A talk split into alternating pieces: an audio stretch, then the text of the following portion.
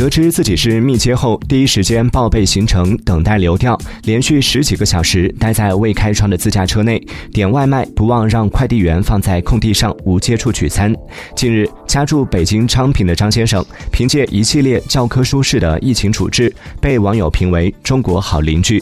在接受采访时，他告诉记者：“当时就是不想给别人带来麻烦，自己也不害怕，又不是绝症，没什么好怕的。”据了解，目前他正在定点医院治疗，状态很好，请大家放心。